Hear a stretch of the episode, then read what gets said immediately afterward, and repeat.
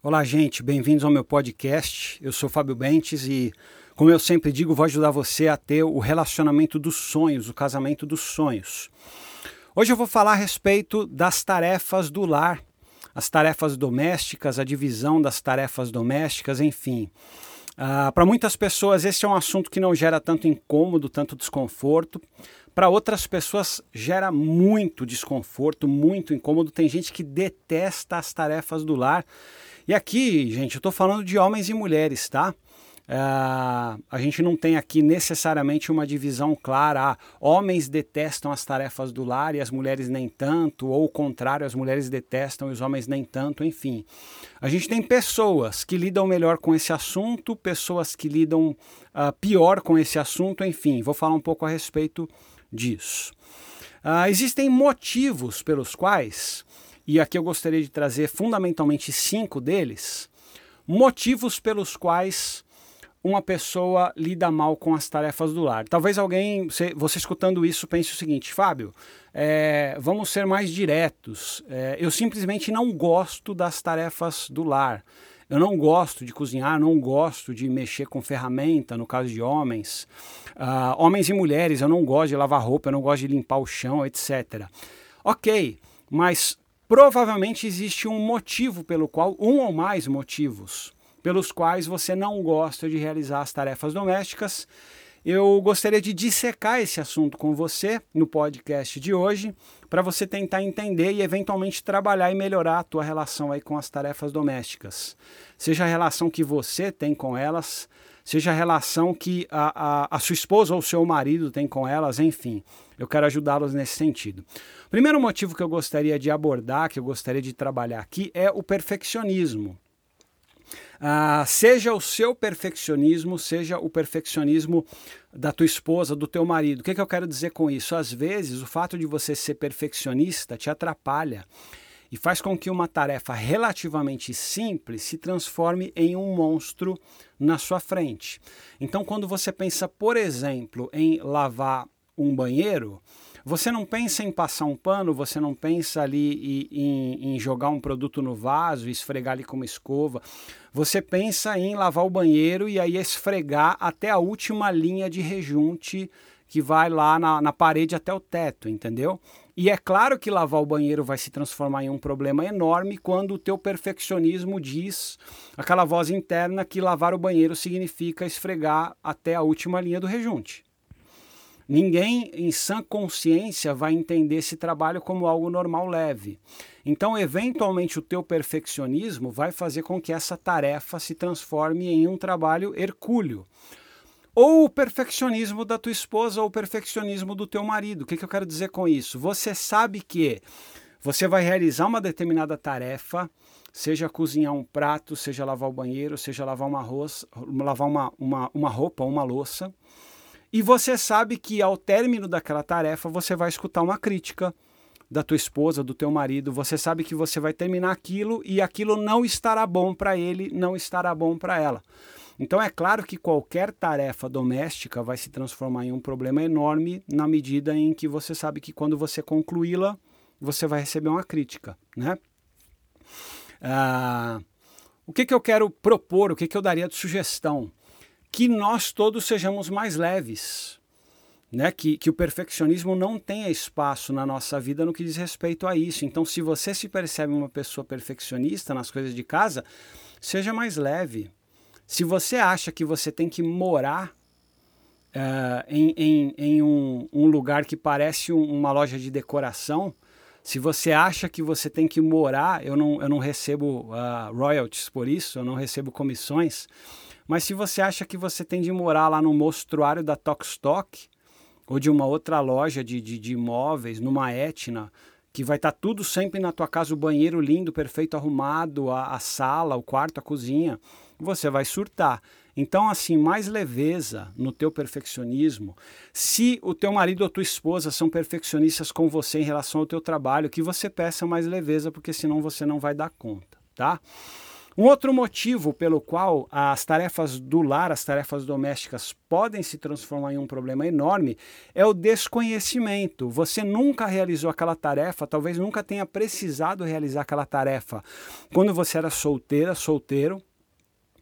Nunca ninguém te ensinou como realizar aquela tarefa, e aí, quando você está diante de um fogão, uma caixa de ferramentas, uma máquina de lavar roupa, uma máquina de lavar louça, você se percebe diante de um monstro, você não sabe como reagir diante daquilo, porque você desconhece aquele trabalho. Nesse caso, o que, que eu sugeriria, o que, que eu iria propor para você? Repetição.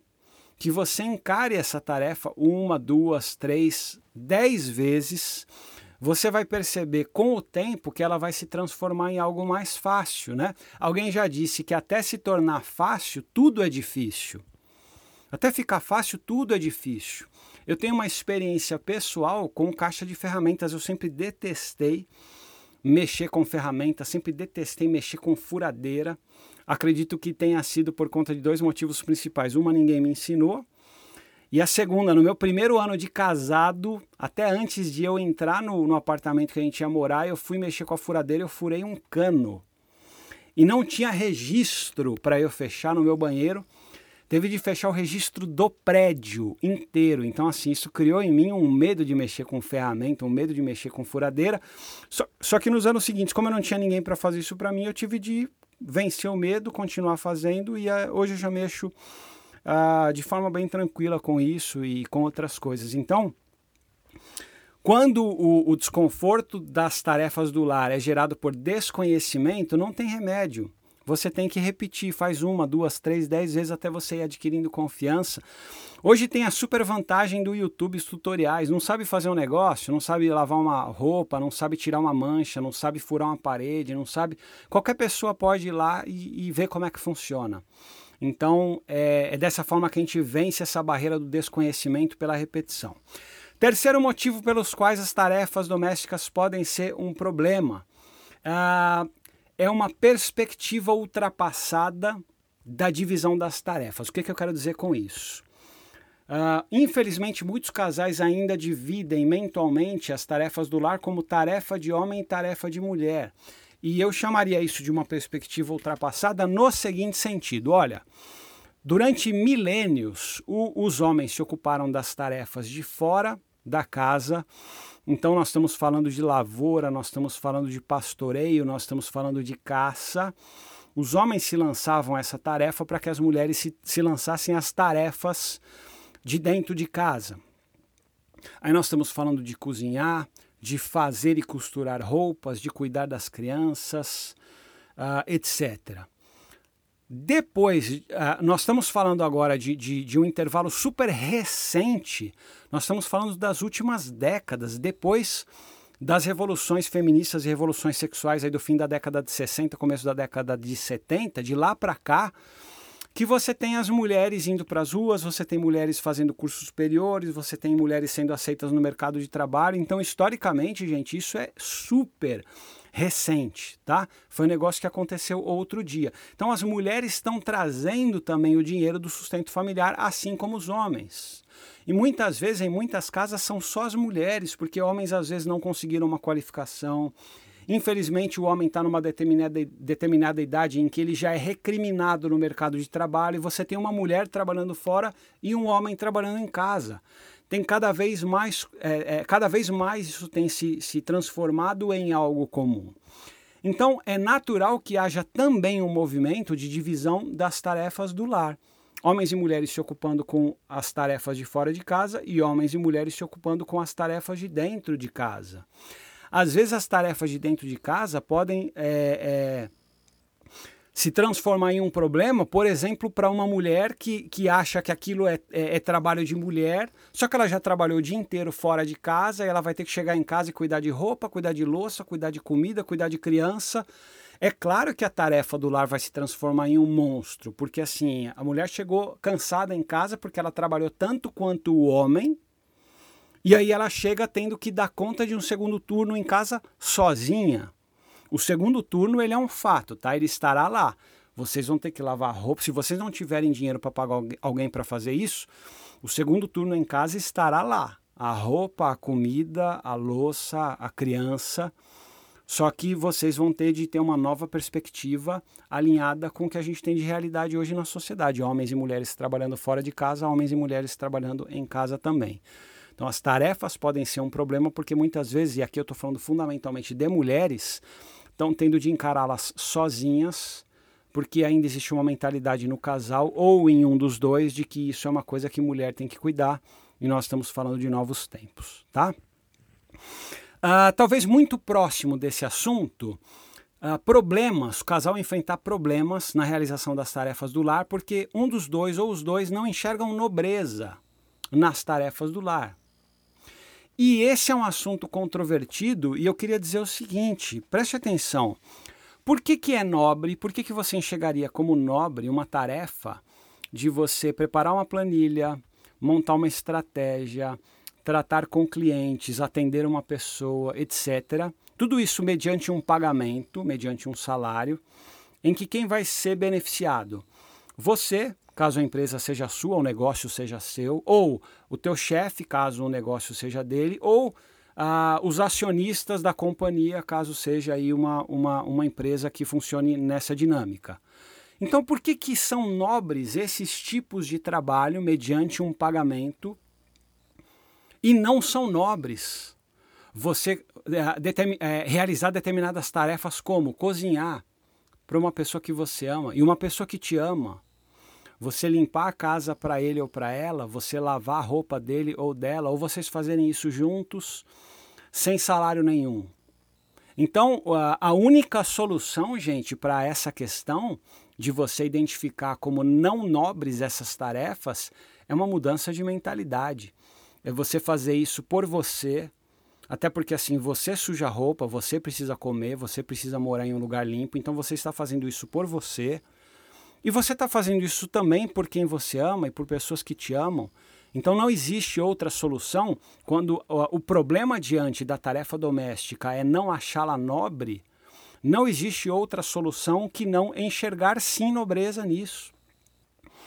E eu quero ir adiante, eu quero dizer para você o seguinte, que é, algumas das tarefas da vida você não vai receber mesmo salário, você não vai ser paga, não vai ser pago para isso. Ah, você não vai mudar muito a história do mundo, como talvez você mudaria lá na tua empresa. Você, ah, ah, você não vai interferir, isso não vai influenciar na vida de inúmeras pessoas, mas vai influenciar muito na vida de uma, duas, três pessoas que fundamentalmente talvez sejam aquelas que são relevantes, que devem ser as mais relevantes para você, a tua família, teu marido, tua esposa, teu filho, tua filha, o teu pai, tua mãe, enfim. Então, se eventualmente as tarefas do lar são um problema porque você não vê nobreza nelas, porque você não recebe salário, olha, talvez algumas das tarefas para as quais a gente não recebe salário no decorrer da nossa vida são algumas das mais relevantes, tá bom? Em último lugar, Uh, talvez as tarefas do lar sejam um problema na dinâmica do casal pelo seguinte. É muito comum num casamento um se colocar na função de cuidador, e aqui eu posso estar falando tanto do marido quanto da esposa, tá? É comum você ter um dos dois que, que se coloca na relação como o cuidador e o outro que se coloca na relação como o que recebe o cuidado, e eu posso estar falando também de mari do marido ou da esposa. Uh, o assunto das tarefas do lar talvez seja um problema para vocês pelo seguinte: o cuidador, quando olha para a tarefa, ele pensa, lá vou eu de novo, sozinha, sozinho, ter que cuidar disso aqui porque eu não posso contar com ele, eu não posso contar com ela. Porque vocês estabeleceram essa dinâmica na relação. Um é o cuidador e, no caso, é você. Então você olha para as tarefas como um problema, por quê? Porque você está fazendo o trabalho dobrado. E aí é lógico que é um problema, porque é um trabalho dobrado. Você está fazendo o seu, do, do cuidador e o daquele que é cuidado também. E é, esse problema, a, as tarefas domésticas vão ser um problema também para aquele que se coloca na relação como que recebe o cuidado, porque ele entende que ele não consegue fazer, ele não sabe fazer, ele não é capaz de fazer. Quem é capaz de fazer é o outro, seja o marido ou a esposa. E aí o que acontece? A, única solução para isso é vocês a, a, proporem para a relação uma dinâmica de maior equilíbrio. Aquele que é o cuidador, ele vai ter sim de deixar de fazer determinadas tarefas, de deixar essa bomba estourar, porque senão ele não vai dar conta. Ele tem que deixar o outro sim fazer, ok, ele é o cuidador, é ele que provê na relação, marido ou esposa, estou falando aqui de trabalho emocionalmente, da dinâmica do casal, ele vai ter de convocar um pouco o outro, porque senão ele não vai dar conta. E o outro, por sua vez, aquele que se coloca na relação como que recebe o cuidado, vai ter de se mobilizar, sabe por quê? Porque senão ele vai, em vez de ser um companheiro ou uma companheira, ele vai se transformar para o outro em uma carga, um peso. É um marido que é pesado para a esposa, é uma esposa que é pesada para o marido. Por quê? Porque se colocou ali numa posição de quem recebe cuidado e não oferece o cuidado que o outro cuidador também precisa. Mesmo o cuidador, gente, ele, ele talvez menos do que o outro, mas o cuidador também precisa de cuidado, fundamentalmente no ambiente doméstico, tá? Então, uh, um último alinhamento a respeito desse assunto é que o cuidador ele saiba receber um pouco de cuidado também e o que recebe o cuidado ele saiba também minimamente cuidar do outro, porque senão vocês vão ter uma, uma relação muito desequilibrada. Tá certo, gente? A respeito das tarefas domésticas, eu procurei dar uma passeada aqui a respeito de uh, uh, várias perspectivas, né? vários motivos que podem gerar problemas, incômodos, desconfortos na relação. Acredito que você vai aprender bastante coisa se você escutou com atenção e colocar isso, e colocar isso em prática na sua vida, tá bom? Grande abraço.